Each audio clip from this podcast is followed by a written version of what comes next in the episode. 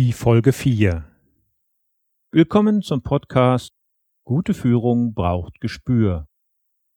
Der Business- und Führungspodcast für Manager, Unternehmer und Entscheider.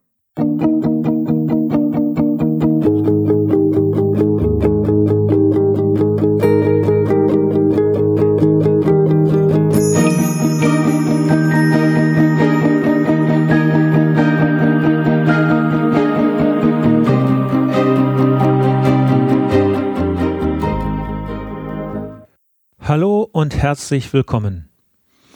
Mein Name ist Thomas Reining und ich unterstütze Manager, Unternehmer und Nachwuchskräfte als Führungskräftecoach und Trainer.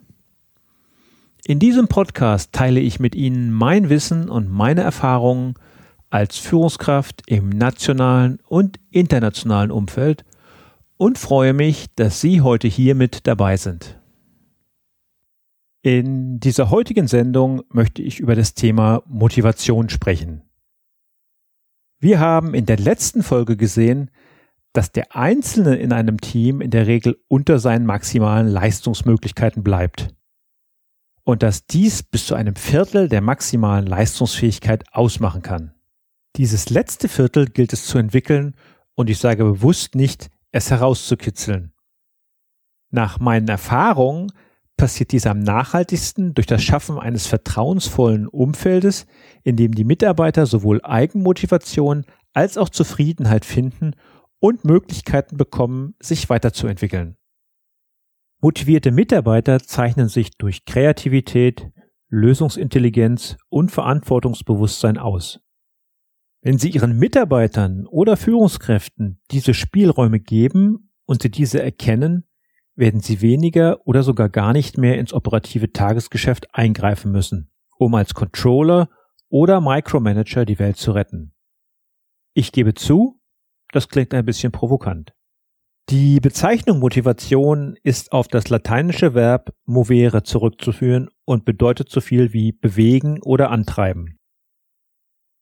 Laut Wikipedia bedeutet Motivation Triebkraft und bezeichnet das auf emotionaler und neuronaler Aktivität beruhende Streben des Menschen nach Zielen oder wünschenswerten Zielobjekten. Die Gesamtheit der Beweggründe, also die Motive, die zur Handlungsbereitschaft führen, nennt man Motivation. Es gibt dazu die verschiedensten Motivationstheorien angefangen mit dem Hedonismus im antiken Griechenland, der humanistischen Psychologie wie bei Maslow, der tiefen Psychologie von Sigmund Freud, dem Behaviorismus von Skinner bis hin zu der Zwei-Faktoren-Theorie von Herzberg. Insbesondere die Maslow'sche Bedürfnispyramide wurde in den Wirtschaftswissenschaften populär und ist ein viel beachtetes, wenn auch oft kritisiertes Modell. Trotz aller Kritik gelingt es durch die fünf Stufen, eine gewisse Ordnung in den verschiedenen Aspekten der Motivation darzustellen, und ich möchte mit Ihnen einmal durch diese fünf Stufen gehen. In der ersten Stufe geht es um die Befriedigung der physiologischen oder der Grundbedürfnisse, also Trinken, Essen, Schlafen und die Fortpflanzung. In Stufe 2 folgen die Sicherheitsbedürfnisse, also die materielle und berufliche Sicherheit oder auch das berühmte Dach über dem Kopf. Die Stufe 3 betrifft die sozialen Bedürfnisse wie Kommunikation, Partnerschaft, Liebe, Freundschaft und Gruppenzugehörigkeit. In Stufe 4 findet man die Individualbedürfnisse wie Anerkennung, Geltung und Macht und Einfluss sowie Selbstachtung.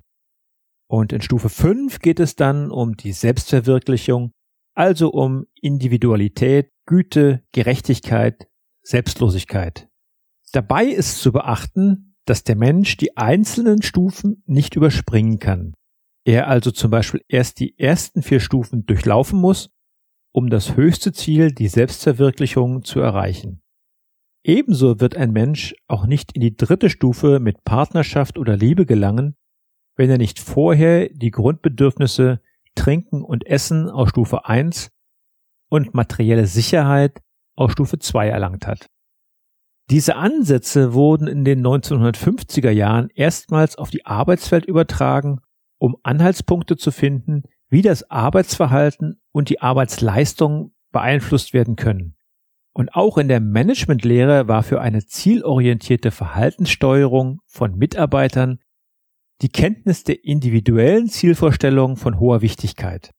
In den 1960er und 1970er Jahren entstanden dann sogenannte Prozesstheorien der Motivation. Zu den bekanntesten gehört das Modell von Porter und Lawler. Demnach ist die persönliche Anstrengung, die Motivation vom Wert der erwarteten Belohnung und von der Erfolgswahrscheinlichkeit der Handlung abhängig. Je nach Fähigkeit und Rollenwahrnehmung führt die Anstrengung zu bestimmten Leistungen oder Ergebnissen. Wenn äußere und innere Belohnungen hinzukommen, steigt die Zufriedenheit, die wiederum zur neuen Leistung antreibt. Zum besseren Verständnis sei betont, dass dem Modell von Porter und Lawler das Prinzip des Erwartungswertes zugrunde liegt. Handlungen entstehen durch Wünsche nach bestimmten Sachverhalten oder Wertüberzeugung. Und Überzeugungen entstehen über Handlungen, die geeignet erscheinen, diese Wünsche herbeizuführen. Folglich wählen Menschen unter mehreren Handlungsalternativen diejenigen aus, die den höchsten Erwartungswert haben. In den Show Notes werde ich die grafischen Darstellungen der Maslow-Pyramide und dem Weg-Zielmodell der Motivation nach Porter und Lawler hinterlegen. Trotz vieler Studien kann die Forschung bis heute noch keine abschließende Einschätzung zur Motivation geben. Es scheint sich jedoch herauszukristallisieren, dass Menschen mit überdurchschnittlichen Selbstregulierungs- oder Umsetzungskompetenzen weniger unter Stress leiden, ein höheres Selbstvertrauen besitzen, bessere persönliche Beziehungen haben und beruflich erfolgreicher sind und somit auch motivierter sind. So viel zu den Forschungen und den Theorien, aber wie sieht es heute in den Unternehmen mit der Motivation aus? Die Gallup-Studie aus dem Jahre 2015 hat hier wieder einmal erschreckende Zahlen geliefert. Bei 15 Prozent der Beschäftigten in Deutschland ist eine geringe Arbeitszufriedenheit festzustellen. Ein erneut gestiegener Anteil von 70 Prozent der Beschäftigten in Deutschland empfanden im Jahr 2014 keine echte Verpflichtung gegenüber ihrer Arbeit und machen Dienst nach Vorschrift. Und nur 15 Prozent der Arbeitnehmer sind bereit, sich freiwillig für die Ziele ihrer Firma einzusetzen. Damit hat sich der erschreckende Trend der geringen Arbeitszufriedenheit zwar erneut leicht verbessert, trotzdem hat immer noch jeder siebte Arbeitnehmer innerlich gekündigt. Dieser Begriff der inneren Kündigung wurde vom Führungsforscher Martin Hilb geprägt. Er bezeichnet diesen Zustand als eine Art Selbstjustiz des Arbeitnehmers. Der Angestellte fühlt sich ungerecht behandelt und arbeitet nur noch so viel, wie ihm angesichts dieser Behandlung als fair erscheint. Er stellt also durch Arbeitsverweigerung sein Gerechtigkeitsgefühl wieder her. Die Ursachen für eine geringe emotionale Mitarbeiterbindung lassen sich laut Gallup in der Regel auf Defizite bei der Personalführung zurückführen. Die Mitarbeiter, die sich innerlich verabschiedet haben, fehlen demnach häufiger. Sie entwickeln so gut wie nie Ideen, wie sich die Arbeitsabläufe und Produkte des Unternehmens verbessern lassen. Und einige verlassen irgendwann das Unternehmen, was wiederum zu Verlusten beim Know-how führt. Und beim Geld? Laut Gallup-Schätzungen entsteht durch schlecht motivierte Mitarbeiter ein volkswirtschaftlicher Schaden von circa 100 Milliarden Euro pro Jahr. Das ist eine so unglaubliche Zahl, dass ich mir erlaube, diese etwas griffiger zu machen. 100 Milliarden in einem Jahr ist so viel, als wenn wir in Deutschland in den letzten 100 Jahren täglich eine Geldsumme von 2.740.000 Euro verbrannt hätten. Allein die Tatsache, dass die Fehlzeiten aufgrund von Krankheit bei den Mitarbeitern ohne Bindung zu ihrem Unternehmen um circa 70 Prozent höher liegen als bei Mitarbeitern mit dieser Bindung, zeigt, welches wirtschaftliche Potenzial in diesem Bereich schlummert. Nun sind die Anzahl der Fehltage relativ leicht messbar. Bedenken Sie bitte auch die nicht ganz so einfach messbaren Auswirkungen, wie die Multiplikatorenwirkung die unmotivierte Mitarbeiter sowohl intern als auch in der Kommunikation mit den Kunden haben. Marco Nink, Strategic Consultant bei Gallup in Deutschland, sagt, wenn das Führungsverhalten nicht stimmt und die Situation am Arbeitsplatz schlecht ist, leiden die Mitarbeiter letztlich psychisch und physisch darunter. Deshalb sind die Burnout-Raten bei den Nichtgebundenen so hoch und der Spaß an der Arbeit so gering. Am Ende hat nicht nur der Mitarbeiter das Nachsehen, sondern auch das Unternehmen. Neben einer höheren Fluktuation steigt die Zahl der Fehltage. Emotional nicht gebundene Mitarbeiter fehlen fünf Tage im Jahr mehr als die zufriedenen Kollegen. Jeder Fehltag kostet ein Unternehmen im Schnitt 252 Euro. Aus dem Mehr an Fehlzeit aufgrund fehlender oder nur geringer emotionaler Mitarbeiterbindung entstehen einem Unternehmen mit 2000 Mitarbeitern Kosten in Höhe von rund 1,3 Millionen Euro. Fast Nink zusammen. Hinzu kommen die jährlichen Kosten für die Mitarbeiterfluktuation. Hier gilt, je größer, desto teurer. Nach Berechnung von Gallup belaufen sich die Kosten für ein Unternehmen mit 500 Mitarbeitern auf rund 617.000 Euro. Für einen Konzern mit 30.000 Mitarbeitern werden bereits 36,9 Millionen Euro fällig. Welche Voraussetzungen müssen in einem Unternehmen nun geschaffen werden, um Zufriedenheit zu verbreiten und wegzukommen von dem Dienst nach Vorschrift? Als allererstes möchte ich mit einem Mythos aufräumen. Es ist nämlich ein Irrtum zu glauben, nur positive Dinge können uns motivieren, bestimmte Dinge zu tun oder bestimmte Reaktionen zu zeigen. Unser Gehirn arbeitet nämlich mit zwei unterschiedlichen, aber gegensätzlichen Befehlen. Befehl 1 lautet weg vom Schmerz, also weg von allem, was unser Leben bedroht. Befehl 2 lautet hin zu allem, was Spaß macht und der Selbst- und der Arterhaltung dient. Diese beiden unterschiedlichen Modi funktionieren bei allen Menschen gleich. Der nennenswerte Unterschied besteht nur darin, dass jeder Mensch sein ganz eigenes Empfinden hat, was gerade Schmerz oder was gerade Spaß bedeutet. In diesem Zusammenhang ist es auch wichtig zu wissen, dass wir von Natur aus in erster Linie lebenserhaltend handeln. So strengt sich unser Gehirn viel mehr an, um Schmerz zu vermeiden, anstatt Spaß und Lust zu gewinnen. Das bedeutet jedoch auch, dass negative Erfahrungen uns mehr antreiben als positive Erfahrungen. Warum erzähle ich Ihnen das alles? Dafür zwei Beispiele. Stellen Sie sich zum Beispiel vor, Sie machen am Sonntagnachmittag einen Spaziergang und weil sie um diese Uhrzeit immer ihren Nachbarn mit seinem kleinen Hund treffen, nehmen sie für den Hund ein Leckerli mit. Als der Hund sie sieht, läuft er schwanzwedelnd auf sie zu, um sich sein Leckerli von ihnen abzuholen. Er ist also positiv motiviert. An diesem Tag kommt jedoch gleichzeitig ein anderer Nachbar mit einem sehr großen Hund vorbei und dieser stürzt sich direkt auf den kleineren Hund ihres anderen Nachbarn. Was tut also der kleine Hund? Er vergisst sogleich seine positive Motivation und tritt reflexartig die Flucht an. Die negative, aber unter Umständen lebenserhaltende Motivation ist also deutlich stärker ausgeprägt. Ähnliche Beispiele lassen sich dafür auch im geschäftlichen Alltag finden. Stellen Sie sich vor, Sie haben zwei Aufgaben auf Ihrer To-Do-Liste. Die eigentlich wichtigere von beiden verspricht ein großes Lob, die gleichzeitig weniger wichtige könnte jedoch zu Kritik und Diskussion führen. Welche Aufgabe werden Sie sich vermutlich eher und intensiver widmen? Was treibt uns also an? Was motiviert uns? Was sind für uns die Motivatoren?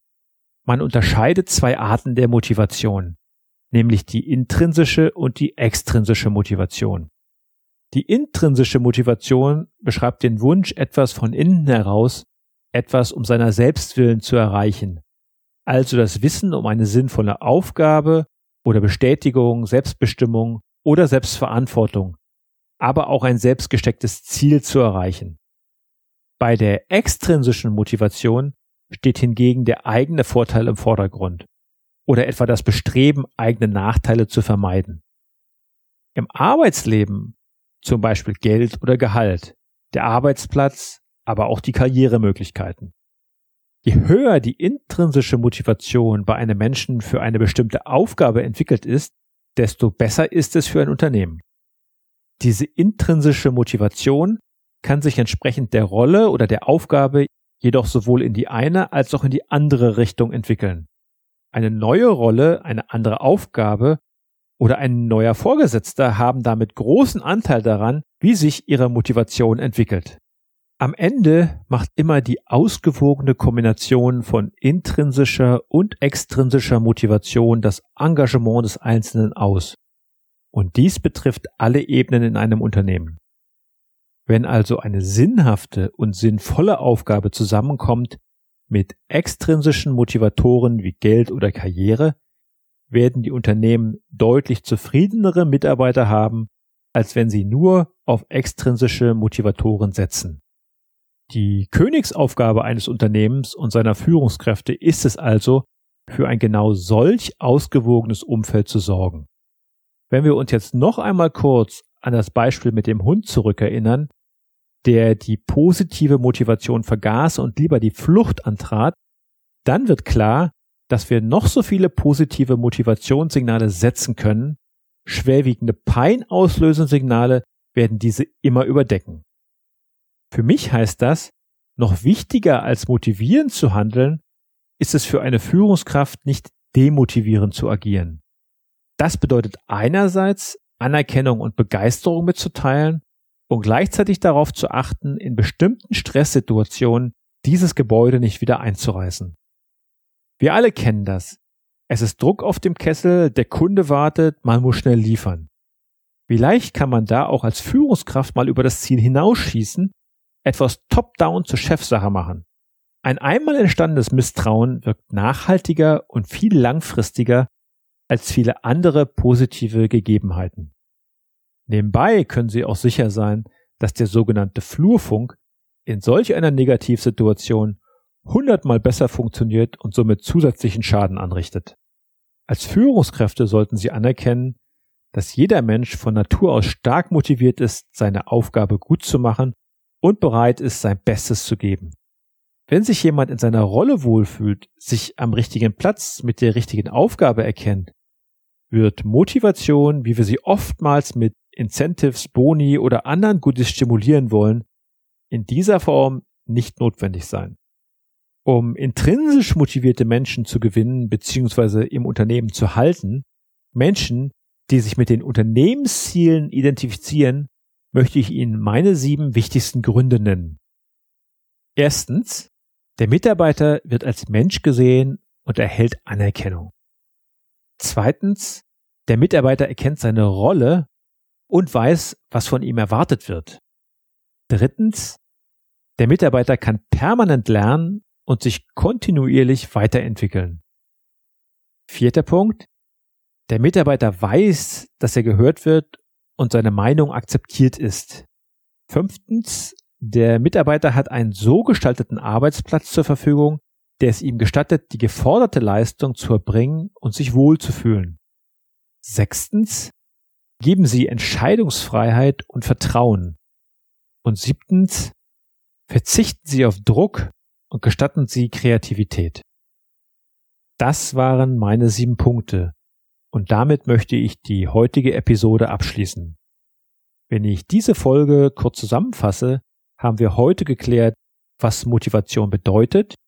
Wir haben zwei Motivationstheorien kennengelernt, die Bedürfnispyramide von Maslow und die Prozesstheorie von Porter Lawler.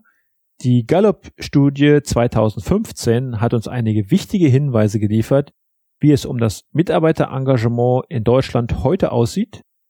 Dazu habe ich Ihnen meine sieben Punkte genannt, um intrinsisch motivierte Mitarbeiter zu gewinnen bzw. im Unternehmen zu halten und somit Fluktuationen zu vermeiden und Kosten zu senken. Mir hat es wieder großen Spaß gemacht, mit Ihnen durch diese Punkte zu gehen und ich freue mich, dass Sie sich die Zeit dafür genommen haben. Ach ja, ein Anliegen habe ich noch.